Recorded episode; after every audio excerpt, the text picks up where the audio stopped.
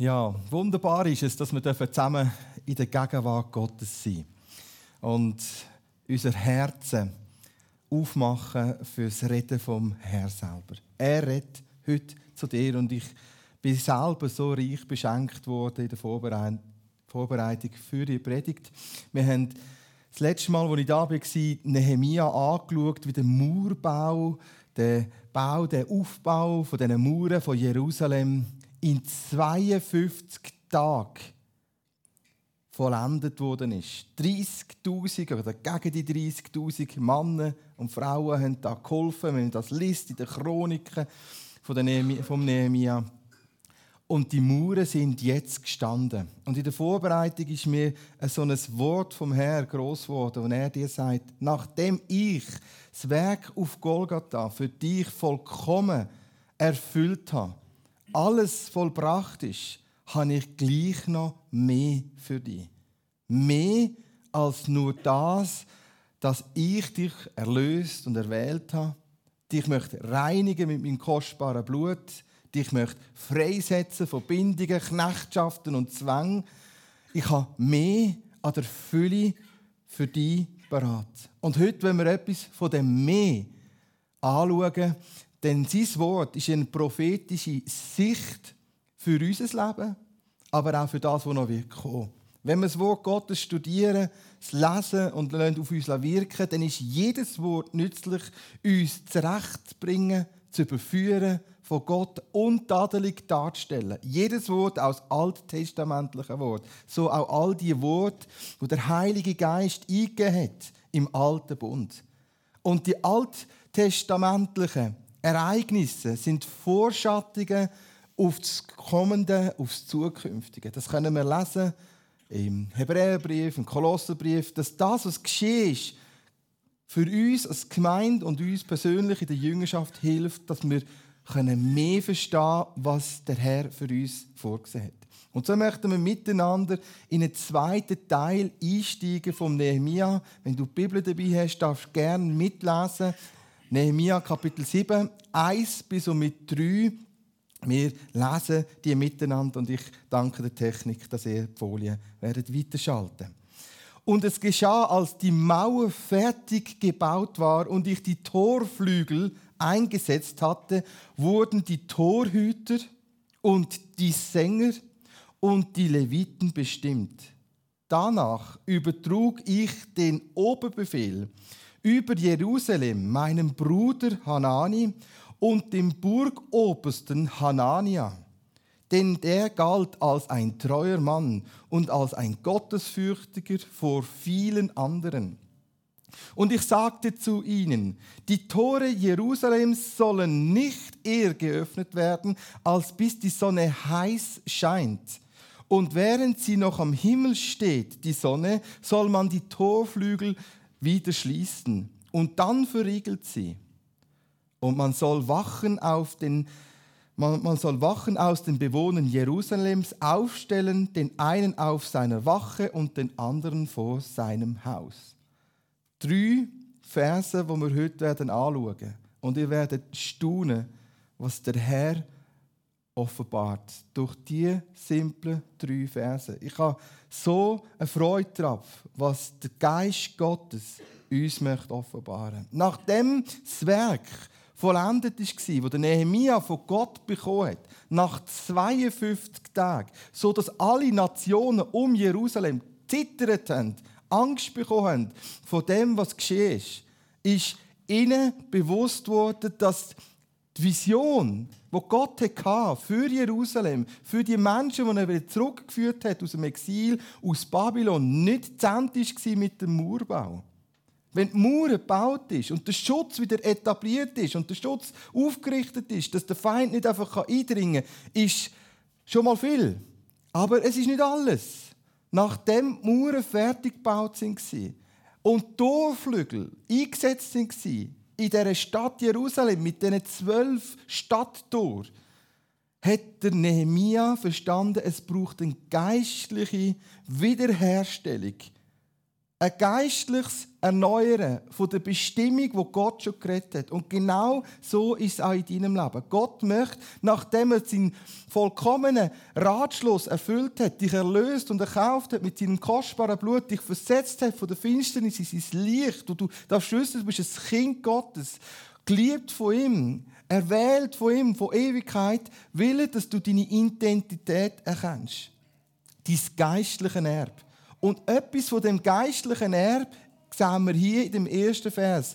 Du sollst ein Torhüter sein, ein Wächter sein. Du sollst wachen darauf, was Gott in deinem Leben tut. Wir sollen hier merken, dass wir jetzt in der Verantwortung sind, zu wachen darüber, was der Herr möchte tun in unserem Leben. Jesus Christus selber betet im hohen priesterlichen Gebet Johannes 17. Herr, Vater, bewahre sie in deinem Namen. Jesus selber, nachdem er hat gewusst, jetzt werde ich dann auf Golgatha leiden und mein Leben niederlegen als Opfer, hat er trotzdem gewusst, er soll beten für uns, dass der Vater im Himmel uns bewahrt vor dem Bösen. Uns bewahrt in ihm, in seinem Namen. Denn wir sind nicht von dieser Welt. Wir sind jetzt eine neue Schöpfung erkauft und erlöst zu seinem Besitztum. Und deswegen möchten wir hier gerade beim ersten Punkt schauen, wie wichtig unser Auftrag ist, zu bewahren und zu wachen. Ein Wächter hat die Aufgabe, aufmerksam zu sein. Ein Wächter, der schlaft, ist kein Wächter. Ein Wächter, der schlummert und müde ist und kämpft mit sich selber und am liebsten ins Bett wird liegen und seine Aufgabe nicht machen möchte, hat verpasst, was die Identität vom Wächter ist, vom Torhüter ist. Wir sind Wächter für unsere eigenen Augen, Ohren, für unser eigenes Reden, für unser eigenes Herz, für unser eigenes Sein, für dort, wo wir drin gestellt sind, in der Ehe, in der Familie, im Betrieb, im Geschäft, in der Schule. Da sind wir aufgefordert, so Torhüter zu sein. Ein Torhüter hat nur dann aufgemacht, wenn er gewusst hat, wer vorne außen steht. Ob das jemand Freundliches ist, jemand Friedliches ist, jemand Wohlwollends ist oder ob jetzt das gerade einmal jemand ist, wo ich am besten die Tür nicht aufmache. Habt ihr das auch schon mal äh, gehabt, bei euch daheim, dass es geklopft hat an der Tür? Es ist nicht zu Leute gegangen, sondern es ist geklopft worden. Und dann habt ihr euch gefragt, wer ist vor der Tür? Habt ihr das auch schon mal gehabt? Dass ihr überrascht worden sind? Oder gibt es diese Momente bei euch seltener? Bei uns ist das immer wieder so der Fall. Wenn man kleine Kinder hat, kommt doch immer wieder mal ein Gespöntchen vorbei. Und sie nehmen nicht die Leute, sondern sie klopfen ganz fein und immer wieder. Bis sie das Empfinden haben, jetzt ist es gehört worden. Und so gibt es manchmal, dass geklopft wird. Natürlich, wir wollen unsere Herzen weit aufmachen, wenn der Herr anklopft. Wie es heisst in der Offenbarung, Kapitel 23. Ich klopfe an die Tür und wer mir auftut, zu dem gehe ich ein und ich werde mit ihm das Mahl halten. Ja, wenn der Herr die Tür anklopft, dann machen wir auf. Aber wenn jemand anders anklopft, dann machen wir nicht auf. Wie es der Herr auch zum Beispiel am Kain hat gesagt, Achtung, die Sünde lauert vor der Tür, vor deiner Herzenstür. Dann machen wir nicht auf.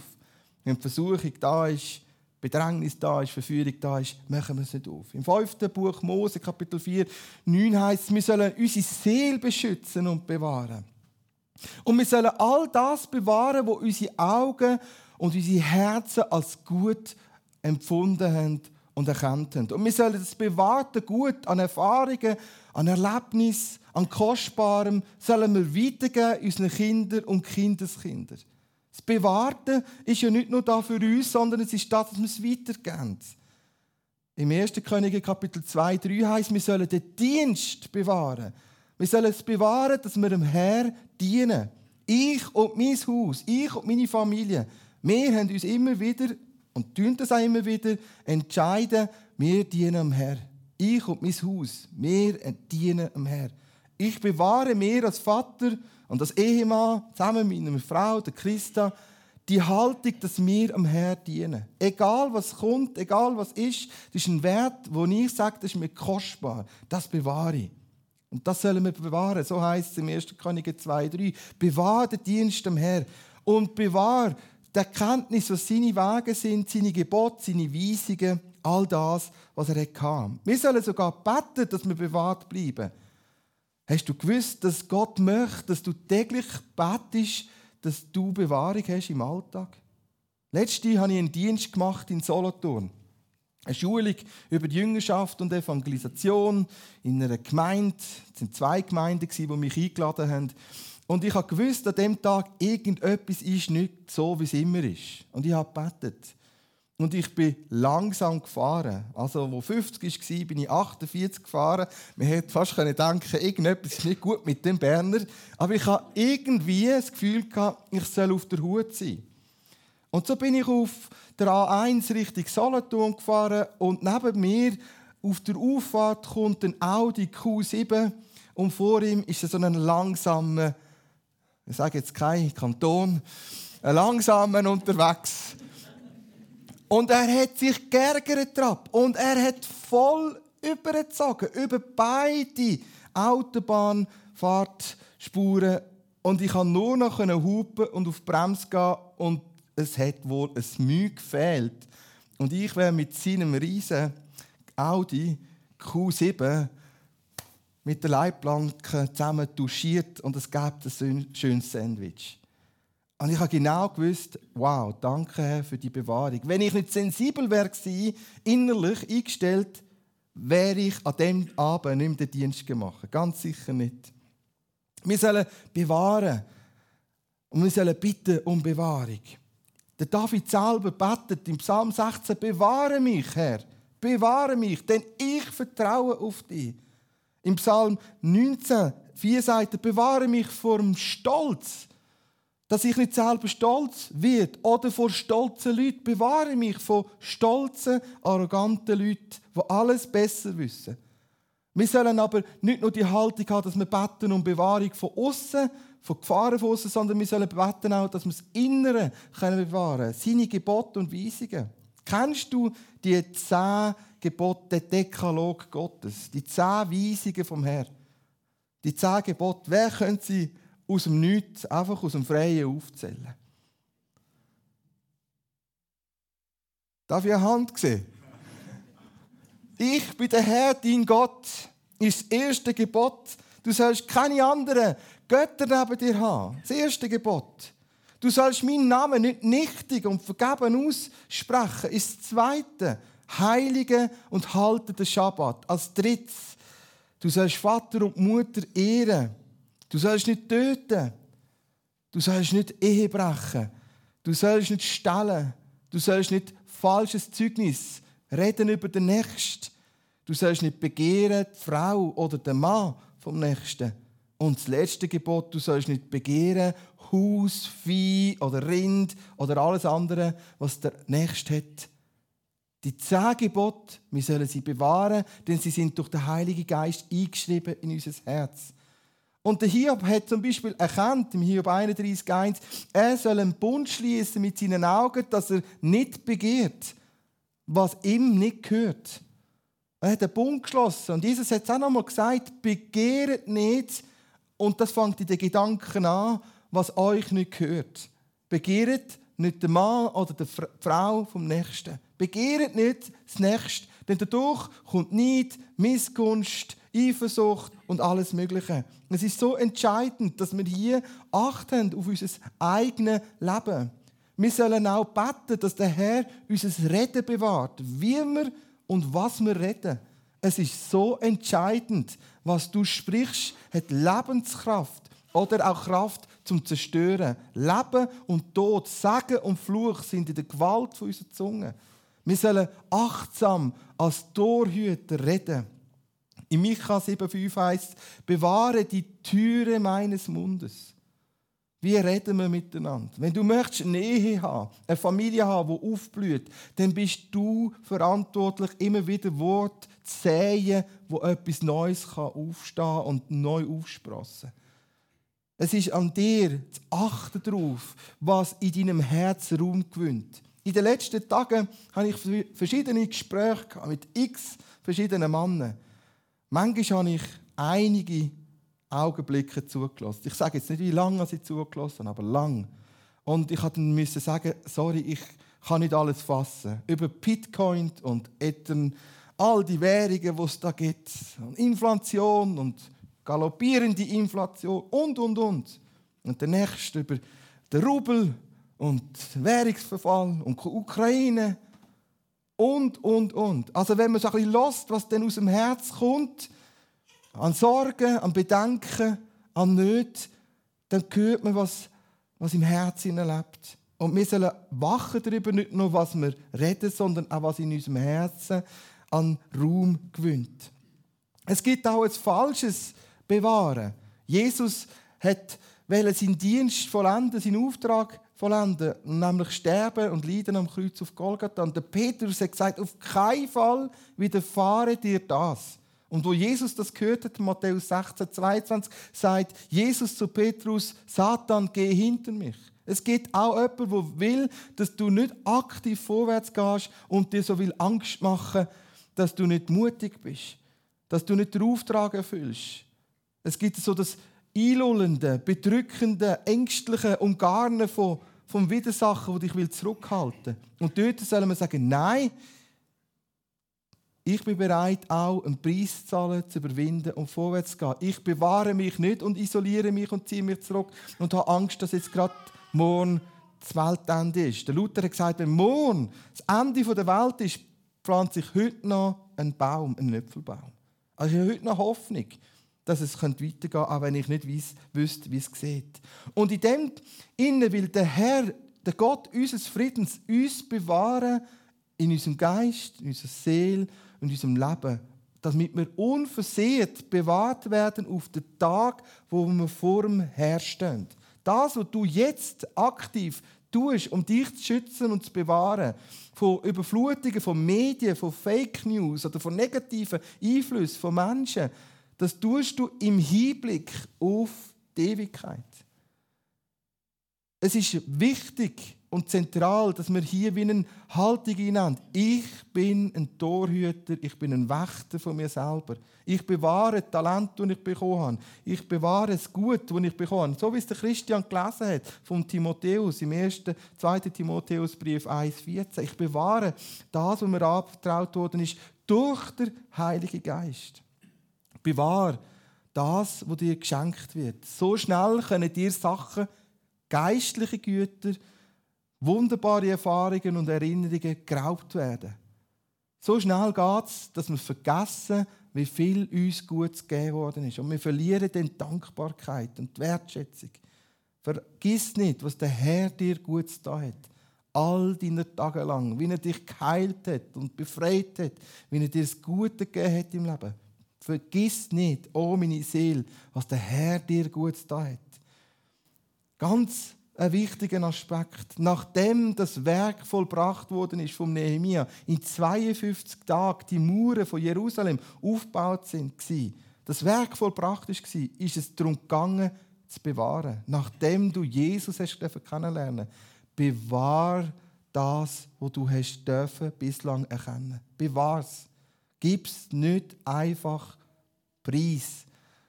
Ich bitte dich, sei ganz neu entschieden die Hingabe zu Jesus zu bewahren, das Lesen vom Wort zu bewahren, das Beten zu bewahren, die Gemeinschaft zu bewahren, das Gehen, das freigebige Gehen zu bewahren, das Vertrauen auf Gott zu bewahren, deine Hoffnung.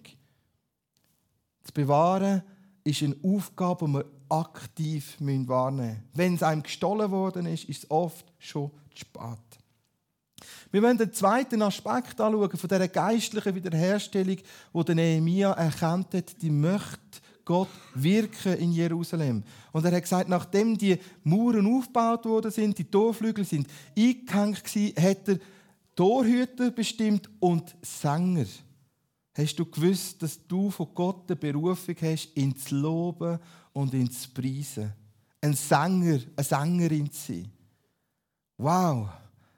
so eine richtige schöne Tenorenstimme von einem Mann, das ist einfach viel wert.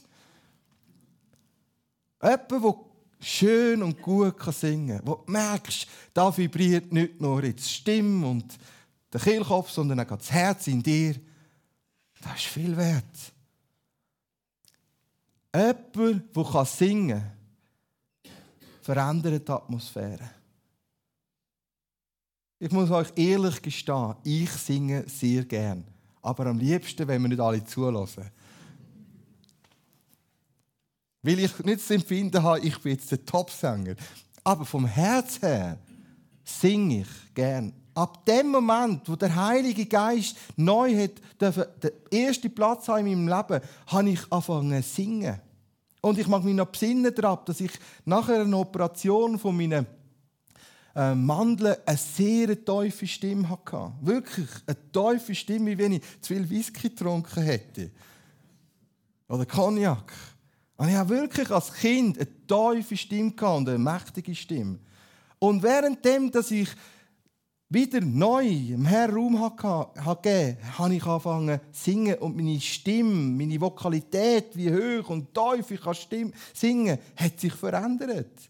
Und so fällt es mir heute einfacher zu singen als vor meiner Entscheidung für Jesus. Weil der Herr mir einfach da wie geholfen hat, dass da, wo bei dieser Operation die Stimmbänder angekratzt worden sind oder was auch immer dort geschehen ist, dass das wieder gut gekommen ist. Ein Wunder, dass ich heute überhaupt zu euch reden kann. Sonst würde ich ganz anders brummeln zu euch. Teuf würde ich reden, viel tiefer. Und ich würde denken, was hat der auf seinen Stimmbändern? Jedenfalls, wir sollen singen. Es ist ein Auftrag Gottes. Und das ist das, was Paulus betet zu der Gemeinde und zu den Gläubigen in Philippus. Er hat gesagt, das gute Werk, das ich angefangen habe, der Herr wird es vollenden und wir bewahren es. Und jetzt bitte ich darum, dass er mehr und mehr der Liebe zunimmt und der Erkenntnis Christi und erfüllt werden mit der Furcht der Gerechtigkeit, dass er zur Herrlichkeit und zum Lobpreis Gottes sind. Zum Lobpreis Gottes sind. Ich liebe es amix, wenn ich unterwegs bin, in den Emmentaler Hügeln, nicht in den Bergen wie hier, einfach auf einer Krete zu stehen, auf einem Grat zu stehen, meine Hände zu erheben und zu singen und zu beten. Das liebe ich. Vor allem, erstens hat man einen weiten Blick. Man hat etwas geleistet, man ist oben und es ist so wunderbar, man ist näher beim Herrn, beim Himmel. Und singen und zu loben ist einfach etwas, wo der Geist Gottes in dir automatisch gibt. Jetzt darfst du dich mit dem eins machen und du wirst erleben, wie viel Segen davon ausgeht. Jerusalem war erfüllt mit 24 Stunden, sieben Tage Lobpreis. 24 Stunden am Tag haben die gesungen und Lobpreis gemacht in Jerusalem. 24 Stunden Lobpreis und Gebetsbewegung, die wir da kennen, ist keine Erfindung von uns, sondern es war eine biblische Gesetzung. 24 Stunden Gebet. Es ist eingesetzt worden in der Zeit von David, wo die Hütte Davids, der Lobpreis, da war. Und sie haben gelobt und gepriesen. Und früher war der Lobpreis beschränkt auf Schofenhorn. Die haben immer wieder Schofenhorn geblasen und Trompeten geblasen. Und mit dem David sind andere Instrumente dazugekommen. Harfe, Zither, Zimbel und so weiter. Und das hat eine richtige gute Sache gegeben miteinander.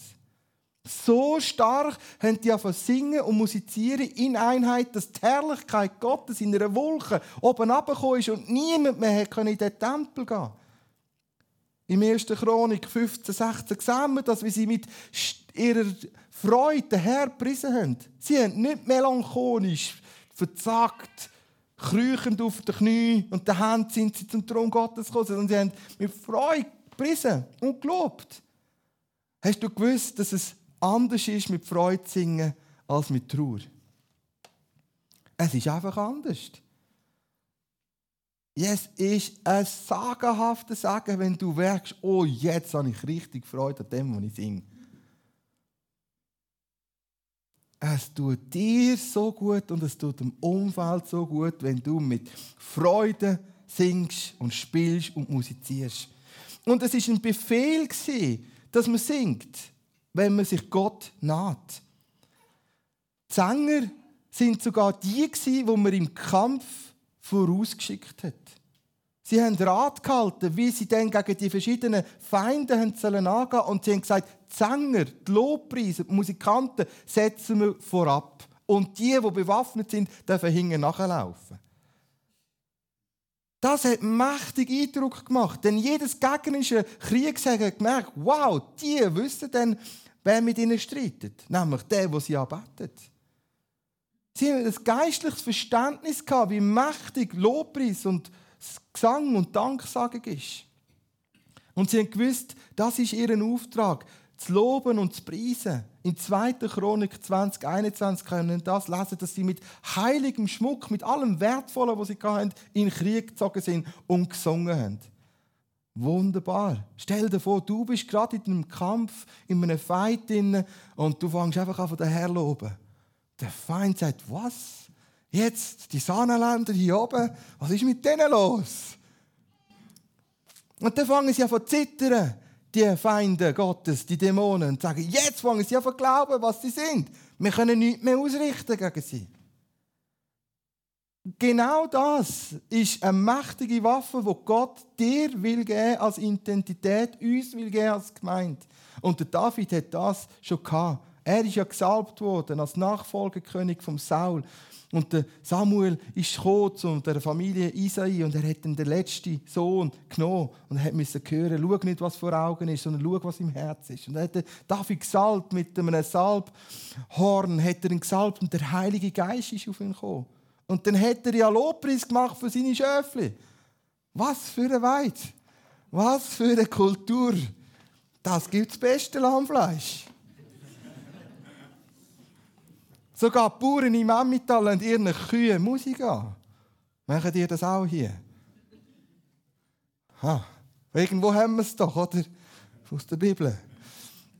Er hat Lobpreis gemacht. Und wenn ein Feind ist, ein Bergleu, dann hat er mit eigenen Händen den verschrissen. Er hat Kraft und Mut gehabt. Und wo es dann darum gegangen ist, dass man dem Saul der ungehorsam war und einen bösen Geist auf sich hatte, einen depressiven Geist, der ihn rasend gemacht hat, hat man gesucht nach einem Mann, der fähig war, Lobpreis zu machen. Nicht einfach schrümseln, sondern fähig war, Lobpreis zu machen und geübt hat, talentiert ist. Und dann haben wir gesagt, wir müssen gar nicht suchen, wir wissen, wo er ist. Dort auf der Weide, den lassen wir den David. Das ist so eine zahme, liebe, hübsche.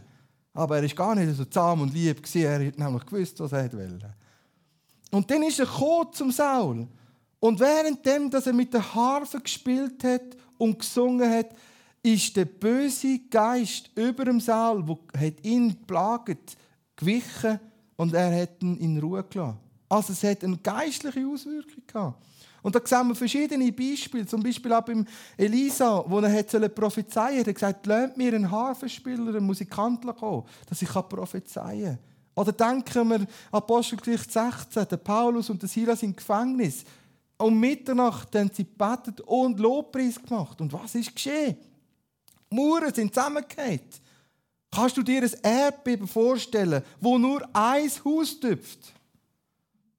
Und nur gewisse Mauern einstürzen Das war ein Hochpräzisionserdbeben. so, dass nachher der Kerkermeister in der Nacht sich selber hat das Leben nehmen und gehört hat von Paulus, mach dir nichts, tu dir nichts an. Und dann hat er bittet um Licht, er hat eine Fackel bekommen und hat alle Insassen gesehen, die Ketten sind aufgegangen. Gewaltiges Wunder. Sogar das Ketten aufgehen, ohne dass sie irgendeine Schramme hatten. Und dann sagen sie ihm, du sollst Jesus annehmen, nachdem er gefragt, gefragt hat, was muss ich tun, dass ich errettet wird. Und er und sein ganzes Haus hat Jesus gefunden. Lobpreis hat so eine mächtige Auswirkung. Und wir sollen als Lobpreiser zunehmen an Verständnis, was es bedeutet. Im Epheserbrief Kapitel 5, 18 bis 19 heißt, wir sollen erfüllt sein mit dem Geist Gottes und zueinander in Loblieder, Psalmen singen, in geistlichen Lieder reden und wir sollen in unseren Herzen singen am Herr. Wir haben ja in der Schule Musikunterricht gehabt. Und das war nicht mein Lieblingsfach. Eben wegen dem bin ich nicht gut singen Wir hatten so eine tolle Musiklehrerin. Wir haben alles haben, von Klangklötzli über Triangel. Und wunderbar. Und als ich singen musste, war das mir einfach immer ein Schreck, weil ich nicht singen konnte. Aber wenn wir dann dürfen singen und ich habe gern gesungen, habe ich immer in meinem Herz versucht mitzusingen. Bei jedem Schullied habe ich in meinem Herz mitgesungen. Das gibt's, ich weiß. Wir Schweizer freuen uns gerne im Herz und österlich nicht so. Aber wir sollen auch in unserem Herz singen. Wow, und wenn denn du anfängst zu singen, zum Beispiel mitten in einem Konflikt, in einer Sitzung singst und lobst, nicht nur betest, anfängst zu singen, es wird dich total ruhig machen. Und die anderen werden denken, was ist mit ihr und ihm los? Eigentlich sollte sie doch jetzt ein bisschen angestachelt sein. Oder mindestens ein bisschen muff sein oder rumgehen. Aber du singst im Herr. In deinem Herz. Du kannst singen in deinem Herz, ohne dass du die Lippen bewegst.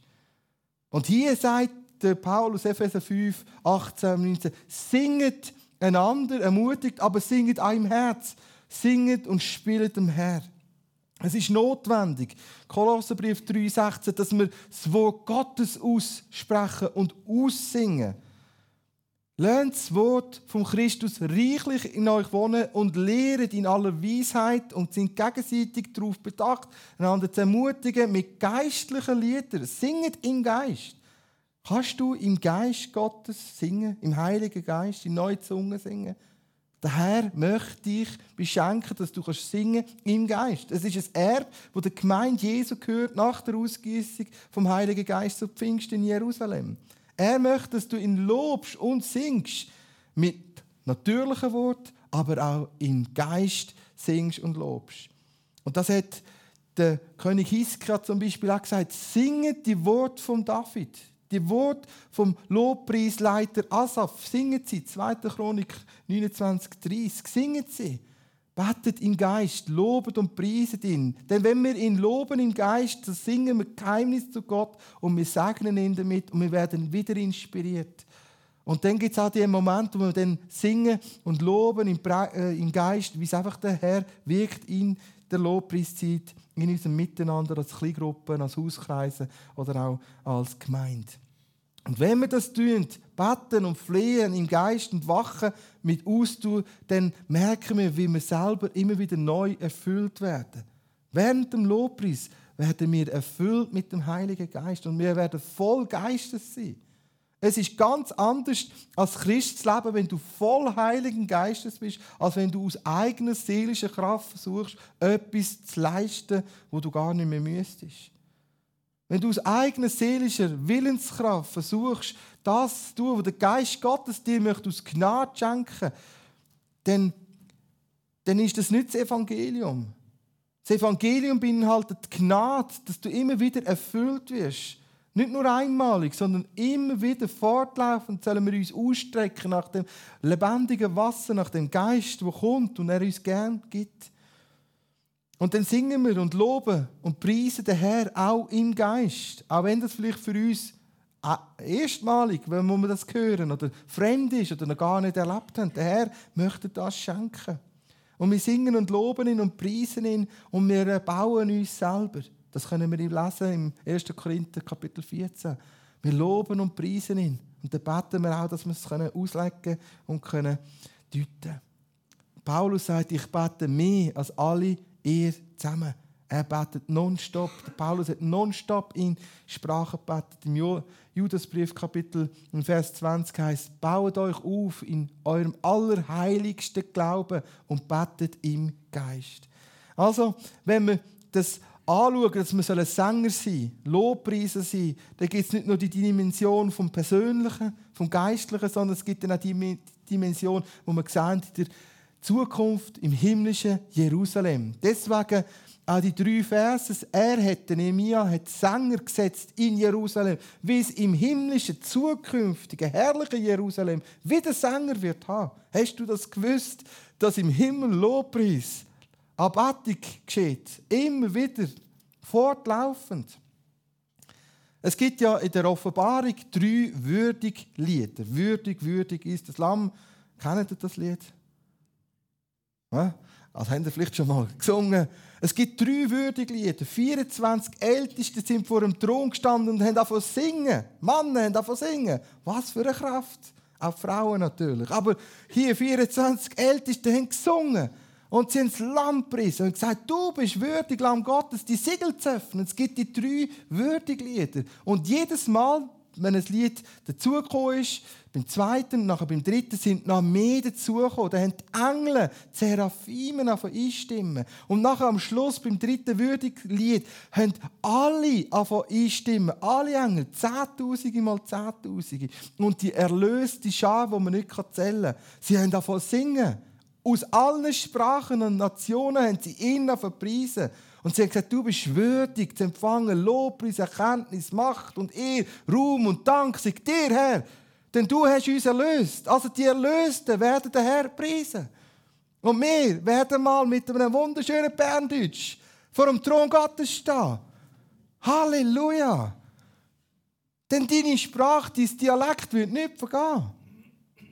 Und nebenan jemand aus Frankreich oder aus Italien oder wo auch immer. Das wird wunderbar klingen.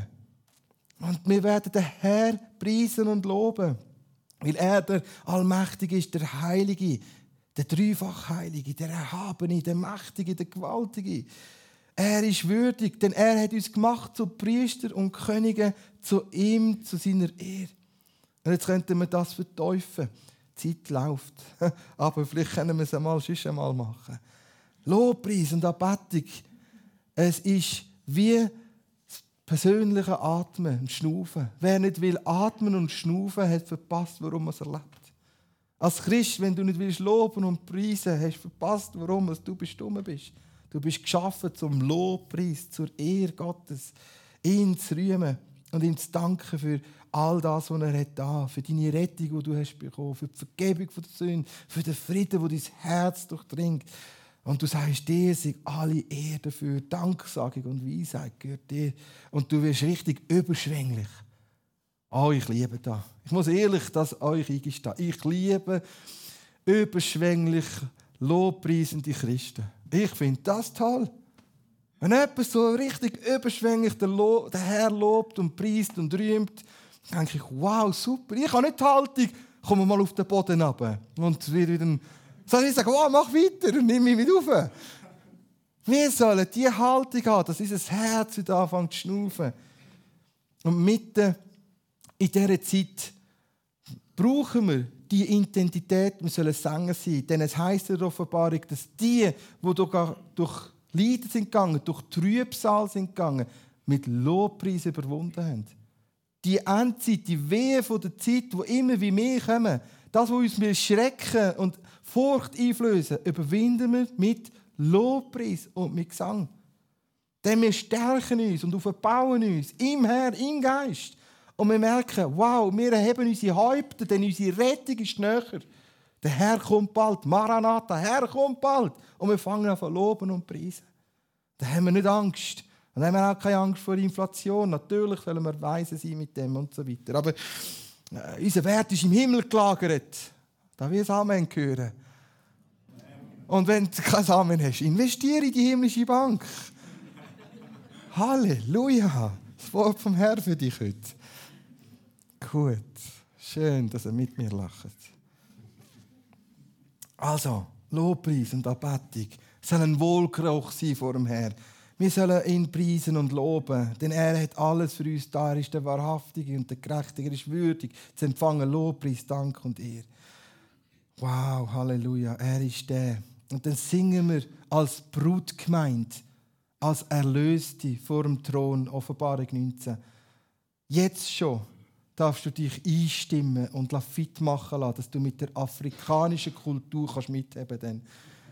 Oder mit der südafrikanischen.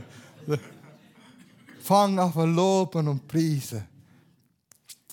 Fang an zu juchzen. Lass das Sahnenland den Jubelruf vom Herrn wieder hören.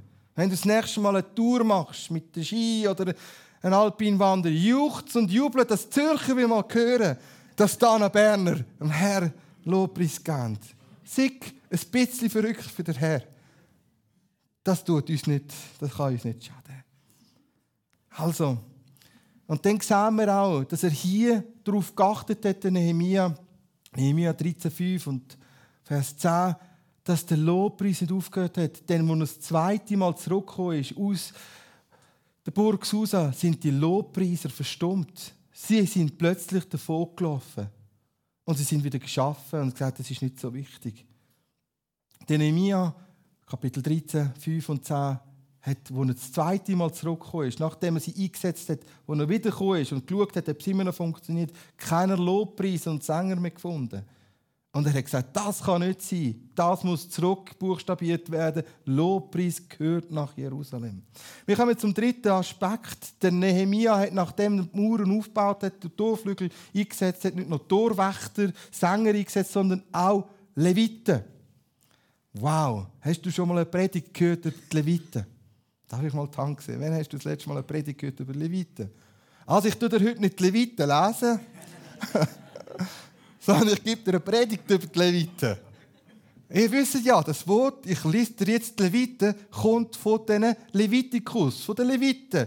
Weil sie haben die Aufgabe gehabt, genau darauf zu achten, dass alles in Ordnung und korrekter Form geschieht. Deswegen kommt das geflügelte Wort, ich lese dir die Leviten. Also das mache ich dir jetzt nicht. Kannst beruhigt sein. Aber es hat eine Bewandtnis und einen Ursprung hier bei den Levitikus. Es gibt ja die fünf Bücher Mose und ein Buch ist Levitikus. Das ist ja extra für die Leviten geschrieben worden. Und sie haben so eine gewaltige Aufgabe. Sie sind die, die die Bundesladen vertragen also wenn du neu sagst, ich lasse mich zurüsten vom Herrn, ich bin so ein Levit, dann qualifizierst du dich, ein Träger von der Gegenwart, von der Bundeslade Gottes zu sein, wo drüber über dieser goldigen Truhe, wo die Cherubime Throne, die zwei Engel, der Gnadenthron ist. Und in dieser Bundeslade sind ja die zehn Gebote, die, der Dekalog, der Stab Aaron, eine Schüssel, goldige Schüssel mit Manna, wo nicht verwest, das ist ein Wunder für sich. Also du wirst merken, du wirst eine Gegenwart haben, eine Salbung haben auf deinem Leben, weil du ein Träger bist von der Gegenwart Gottes. Du bist bestimmt, ein Levit zu sein, ein priesterliches Geschlecht zu sein. Und ein Levit, das ist so eine Multitasking-Person, ein Allrounder. Der hat nicht einfach nur die Bundeslade getragen, der hat noch ganz viel anderes auch da. Er konnte Tora lehren, er konnte unterweisen, er durfte den Segen sprechen, er konnte Rechtsprechungen machen, wenn Konflikte da waren. Er hat gelehrt und belehrt. Er ist von Gott mit verschiedenen Funktionsgaben ausgestattet gewesen, so dass er sogar Administrativaufgaben hätte übernehmen in der Verwaltung, als Schreiber, als Beamter, als Stellvertreter und so weiter. Also das ist eine tüchtige Person gewesen. Wenn der sich bewerben würde, würde er den Job bekommen, wenn er alles könnte. Also der Levit ist eine hochqualifizierte Person die du überall hast einsetzen können. Und genau das sollen wir auch sein. Wir sollen fit sein, mit verschiedensten Begabungen zu dienen, zum Wohl der Gemeinde oder eben auch dort, wo wir arbeiten oder leben. Der Levit war ein begnadeter Musikant. Und er hat das, was er gesungen hat, prophetisch inspiriert wiedergegeben. Er hat gewusst, das hat jetzt der David gesungen. Das ist die Melodie. Ah, das ist jetzt das prophetische Wort. In dem Moment, für die Zeit, für jene Person. Das spreche ich ermutigend, tröstend zu. Und sie sind gesetzt von Gott. Sie haben dient im Opferdienst. Sie dürfen mit Schlachtopfer darbringen. Und das sagt mir durch den Heiligen Geist, sie sind fähig, andere zu versöhnen mit Gott. Es sind evangelistisch begabte Männer und Frauen, die ihnen können wieder zusprechen der Herr hat dir deine Schuld vergeben. Du bist jetzt versöhnt. Wir haben ja jetzt keine Schlachtopfer mehr, die wir anbringen müssen. Der Herr ist ja das vollkommene Schlachtopfer und er hat alles gebracht. Aber sie haben dient und sie dürfen sogar die Schatzkammern vom Tempel bewachen. Die haben nicht irgendwo hingedüren, wie die Judas Iskariot ein bisschen Geld abzweigt. Sie haben genau gewusst, das Geld, das Gold, die Silberscheckel, die gehören in den Tempel. Das ist für die, die leben davon. Und sie haben Verwalterschaft ausgeübt. Sie sind so begabt. Es hat diverse Einheiten gegeben. Und ich bitte dich, sehe dich auch als ein Levit an dem Ort, wo du gesetzt bist in der Wirtschaft, im Betrieb, in der Schule. Als AHV-Rentner, PKZ, pensioniert, keine Zeit, oder? Immer noch aktiv, im Unruhezustand. Immer noch dran. Und sie sind ausgesondert und man hat über die Leviten gesagt, sie sind heilig. Sie haben einen heiligen Lebenswandel gehabt. Sie sind hingegeben. Sei du so ein Levit, der sagt, ich lasse mich setzen und aufstellen in der Verwaltung, im Regierungsrat, im Gemeinderat, als Richter, als Oberste. Ich bin bereit, Verantwortung einzunehmen in der Gesellschaft. Wenn wir es nicht machen, wer übernimmt es denn? Wir sind gesetzt das Salz und Licht. Du bist ein Levit, so ein priestlich königliches Geschlecht, du soll in Autorität und um König der Könige dienen. Und ich mache dir Mut, wenn du die Möglichkeit hast, zu dienen, dann wird der Herr dir Kraft und Zeit geben, dass du dieser Aufgabe auch gerecht werden kannst und das kannst umsetzen Und so kommen wir zum zweiten größeren Aspekt hier. Nachdem er die, die Diener gesetzt hat, die Identität gesetzt hat von der Wächter, von den Sänger und den Leviten, hat er seinen Bruder, der Hanani, eingesetzt als Regent über Jerusalem. Und zusammen der Burgoberst, der Hanania, wenn er treu war und gottesfürchtig. Hanani heißt Gott ist barmherzig. Gott ist barmherzig. Wo der Nehemia wieder zurückgehen in seinen Mundschenk- und Sommelierdienst in der Burg Susa hat er einen Stellvertreter gesetzt, das ist der Hanani, sein eigener lieblicher Bruder, der ihm erzählt hat, wie Jerusalem zu Weg war. Der Hanani hat ihm alles erzählt, wie Jerusalem in der Schutt und Asche gelegen ist. Und er ist mitgekommen und hat mitgebaut und ihn ermutigt. Er war einer von den Ratgeber von Nehemia. Und der hat er eingesetzt als Regent über Jerusalem. Und das zeigt uns durch den Heiligen Geist, wenn wir zum Herrn kommen, setzt er Barmherzigkeit über uns ein. Wie der Hanani gesetzt worden ist, als Leiter, als geistliches Vorbild, setzt er über uns seine Barmherzigkeit ein. Gott ist barmherzig, langmütig, reich an Gnade. Und das ist das, was uns auszeichnen als Gemeinde. Wir sollen auch wieder barmherzig sein, wie der barmherzige Samariter, der Shomroi, der Hüter und der Bewahrer des wahren Gesetzes. Wir sollen Barmherzigkeit leben mit dem Nächsten, mit dem, der unter Träuber gefallen ist. Und wir sollen hingehen und wie der barmherzige Samariter anhalten mit unserem Esel oder Auto und ihn versorgen, die Wunden verbinden, Öl und Wein die kostbaren Gaben für den Tempel, wir sollen sie einsetzen, damit Männer und Frauen zurückfinden in die Herberge und wieder Herstellung erleben, zurückfinden in die Gemeinde. Wir sollen unter dieser Barmherzigkeit Gottes anderen Menschen Barmherzigkeit widerfahren lassen. Lukas Evangelium heißt: Ich bin barmherzig, seid nun auch ihr barmherzig. Sind barmherzig zueinander in der Gemeinde, aber sind auch barmherzig mit denen, die unter die Räuber gefallen sind unter Sucht und Zwang, unter die Macht der Finsternis gefallen sind, barmherzig mit denen, die Jesus nicht kennen, damit sie gewonnen werden für ihn und Versorgung erleben von ihren Lebenswunden, die sie haben. Heilig und wiederherstellen dürfen erleben. Und dann hat er etwas Zweites eingesetzt und das ist der Hanani. Der Hanania. Der Hanania hat er eingesetzt und sein Name heißt Yahweh ist gütig. Er hat zwei eingesetzt, um uns zu erinnern, wenn wir als Gemeinde zusammenkommen, als Jerusalem zusammenkommen, dass er über uns einsetzt seine Barmherzigkeit und seine Güte. Seine Güte und Gnade gilt uns. Jedes Mal, wenn wir kommen zum Herrn, gilt dir Barmherzigkeit und Güte Gottes.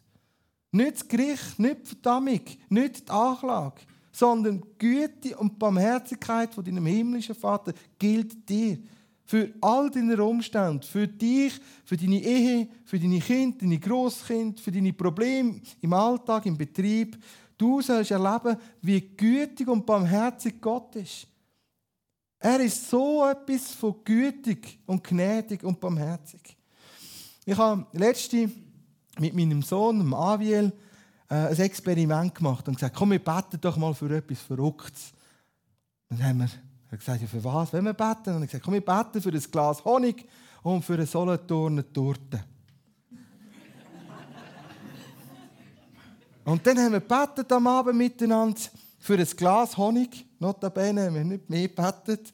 Und dann habe ich zweieinhalb Kilo Honig bekommen in einem Kübel. Aus der Lenk. So, wunderbarer Berghonig vom Nachbartal da. Und dann, an dem Abend, wo ich die Schulung hatte in Solothurn, bin ich begrüßt worden, es ist geklatscht worden, wunderbar, dass du wieder da bist und so. Und wir haben das Gefühl, wir sollen dir eine Torte schenken. und haben so eine Torte bekommen. Gütig und barmherzig ist unser Herr. Und er lässt sich auch bitten für Sachen, die wir vielleicht nicht so in der Bibel sehen, dass wir bitten dafür. Und ich habe es meinem Sohn erzählt, der Honig hat er probiert, er hat gemeint, es sei ein bisschen starker. Es gibt ja feinen und starken, das ist starke. Und Solothurner dort hat er angeschaut und hm, du darfst die essen. Jedenfalls, es ist ihm geblieben. Er ist gütig und barmherzig. Und barmherzig kommt von Herz. Barm, arm, herzig. Er gibt gern. Sind barmherzig miteinander. Entdecken da die Liebesgaben, die er gegenseitig haben. Und hier, bevor ich zum letzten Aspekt komme, heißt der Hanania, er ist eingesetzt worden als Burgoberste. Im Lukas-Evangelium 3,27 sehen wir der Hanania als ein Vorfahren von Jesus Christus. Sind wir uns dessen bewusst? Dass der, der heißt Jahwe ist gütig, einer von den Vorfahren von Jesus Christus, dem Sohn Gottes, dem eingeborenen Sohn Jesus, der, der zu Bethlehem zur Welt gekommen ist. Er hatte einen Vorfahren gehabt, der heißt Gott, Jahwe ist gütig und gnädig. Wow! Stell dir vor, der Nehemia setzt Barmherzigkeit in Jerusalem ein und er setzt ein? Güte und Gnade vom Herrn. Und auch genau das soll Raum haben in unserem Leben. Und so kommen wir zum letzten Aspekt, das heißt hier in Nehemia 7,3. Und ich sprach zu ihnen, man soll die Tore Jerusalem nicht auftun, ehe die Sonne heiß scheint. Und während sie noch am Himmel steht, soll man die Tore schließen und verriegeln. Und man soll Wachen aufstellen aus den Bewohnern Jerusalem, jeden auf seinem Wachposten und jeder vor seinem Haus. Jetzt gibt er diesen zwei Männern, am Hanani und am Hanania, den Auftrag, dass sie Tor erst auftun, wenn die Sonne hell am Himmel scheint und es heiß ist und man soll sie schon zumachen, bevor sie niedergegangen ist. Das geht ja je nachdem, wo man ist, beim Äquator relativ schnell. Da ist es dunkel, also man soll es zumachen, bevor es schnell dunkel ist. Und jetzt wissen wir ja, dass das alttestamentliche Wort eine Vorschattung ist aufs Zukünftige und eine prophetische Rede für uns als Gemeinde. Und das heißt für uns, dass das Jerusalem eine Berufung hatte, Tor aufzumachen, dass die Gerechten einziehen können. Lasst uns ziehen zum Hause des Herrn. Lasst uns hingehen zum himmlischen Jerusalem, denn es wird Weisung ausgehen vom Herrn. Und jetzt hat der Hanani und der Hanani die Aufgabe, die Tor aufzumachen und wieder zuzumachen. Und wir sehen hier den Auftrag, dass sie wieder geschlossen werden sollen. Aber wir werden eines Tages ins himmlische Jerusalem eingehen und eintreten, wo niemand wird zugehen wo die Sonne nicht mehr muss scheinen weil der Herr selber das Licht ist. Weil er sagt, siehe, ich mache alles neu. Wir werden an einem himmlischen Jerusalem wohnen, ohne Krankheit, ohne Leid, ohne Trauer, ohne Tod. Kein Leid wird mehr sein. Er selber wird uns bewachen. Und dann sehen wir hier in der Offenbarung 21, wer und was das Jerusalem ist. Weißt du, was das Jerusalem ist? Es ist Brutgemeinde Jesu, du und ich. Und wenn er sagt zum Hanani und zum Hanania, ihr müsst aufpassen auf sie, heißt es, dass die Barmherzigkeit und Güte Grenzen hat und achtet darauf, dass nicht andere reinkommen und uns beschädigen. Und hier heißt es in Offenbarung 21, 9, und ich sah den Engel, der die sieben Schalen hatte, und er zeigte mir, Johannes, dem Apostel, komm her, ich will dir die Braut, die Frau, die Ehefrau des Herrn zeigen. Und er führte mich im Geist hinweg auf einen großen und hohen Berg und er zeigte mir die heilige Stadt Jerusalem, wie sie vom Himmel herabkommt in Herrlichkeit, in Lichtglanz. Und nachher werden die Mure beschrieben. Wow! Goldige Stadt mit Edelsteinen Zwölf verschiedene Edelsteine sind aufeinander geschichtet. Und sie wird beschrieben, wie groß und wie hoch und wie breit sie wird sein. Das ist eine riesige Stadt. Von Berlin bis auf Rom, die Größe, eine Stadt, die Höhe. Man muss sich das mal vorstellen, wie groß und gewaltig dies wird sein. Und es heißt, es wird die Stadt sein, wo du jetzt schon einen Auftrag hast und ein Teil davon bist. Du bist ein Teil von dem zukünftigen herrlichen Jerusalem. Bist du dir dessen bewusst? Und über dem herrscht Gottes Hanani, Barmherzigkeit und seine Güte. Und der Herr selber wird sie in ihrer Mitte. Die Stadt wird kein Tempel mehr haben, wie sie auch beim Nehemia noch keinen Tempel hatte beim Wiederaufbau. Und sie wird geschmückt sein. Gewaltig wird sie sein. Und jeder, der überwindet und dessen Name geschrieben ist im Buch vom Leben, wird dort Zugang haben. Also wenn du Jesus Christus aufgenommen hast als dein Herr und Erlöser, du weißt, dein Name ist geschrieben im Buch von der Ewigkeit. Du wirst ein Teil sein von dem himmlischen Jerusalem. Und er das Licht wird sein. Er der wird sein, der wird regieren. Ein gewaltiges, gewaltiges Bild über dem, was hier der Nehemia auf dem irdischen aufgebaut hat und der Hanani und der Hanania gesetzt hat. Eines Tages wirst du einmarschieren durch die Perlentor, durch die goldenen Straßen laufen. Du wirst geschmückt sein in heiler Pracht und Schmuck und den Herr selber loben und preisen. Das ist deine Bestimmung. Dorthin laufst du. Du laufst nicht in ein Desaster, du laufst nicht von Krise zu Krise, sondern dein Marsch ist himmelswärts, richtig Herrlichkeit, richtig neues Jerusalem. Das ist unsere Hoffnung, unser Trost. Und für das leben wir. Dass wir eines Tages mit allen anderen aus allen Nationen die geschmückte Brut sind für den Bräutigam Jesus Christus. Er sagt, ich bereite mir jetzt schon eine Brut vor, ohne Runzeln, ohne Flecken, ohne Fehl und Tadel, geheiligt und ausgesondert für mich. Und so bist du die Erwählte, der Erwählte, um dem Herr zu begegnen in Lobpreis und Dank. Mich hat das mega beschenkt. Und ich hoffe, es hat auch dich beschenkt, die Botschaft. Ich möchte dich einfach bitten, dort wo du bist, steh doch auf. Ich möchte noch für zwei, drei Sachen beten, die mir Herr mir gegeben hat. Wenn wir doch aufstehen miteinander als Gemeinde. Ich möchte zwei, drei Sachen ansprechen und wenn du merkst, du bist da und dich betrifft das, dann kannst du vorkommen, dann möchte ich nachher beten. Es wird dann nicht auf der Kamera sein, es wird weggeschnitten. Da gibt es zwei, drei Personen, du würdest gerne in neue Sprachen beten, im Geist singen und loben und die Gabe vom Heiligen Geist haben. Wenn du merkst, du hast einen Hunger nach der Geistesgabe vom Reden in Zungen und Singen in Zungen, komm für ich möchte gerne beten für dich. Der Herr möchte dich beschenken mit diesen Gaben vom Heiligen Geist. Er ist der, der zuteilt. Also wenn du merkst, du bist schon hier, du hast dir schon mal Fragen gestellt über das Thema vom Heiligen Geist und vom Reden in neuen Sprachen, dann komm doch für, ich möchte gerne beten für dich. Dann ist jemand anders hier, du hast Not und es ist zwar eine seelische Not, und zwar ist es eine Not, die du hast in der Familie. Es gibt Aspekte, die nicht so laufen, wie sie sollten laufen in der Ehe, in der Familie, in der Kind. Komm führen. Ich möchte gerne beten für deine Familie. Wenn du Not hast, komm da zum Christian, zu dieser Seite. Ich möchte gerne beten für das.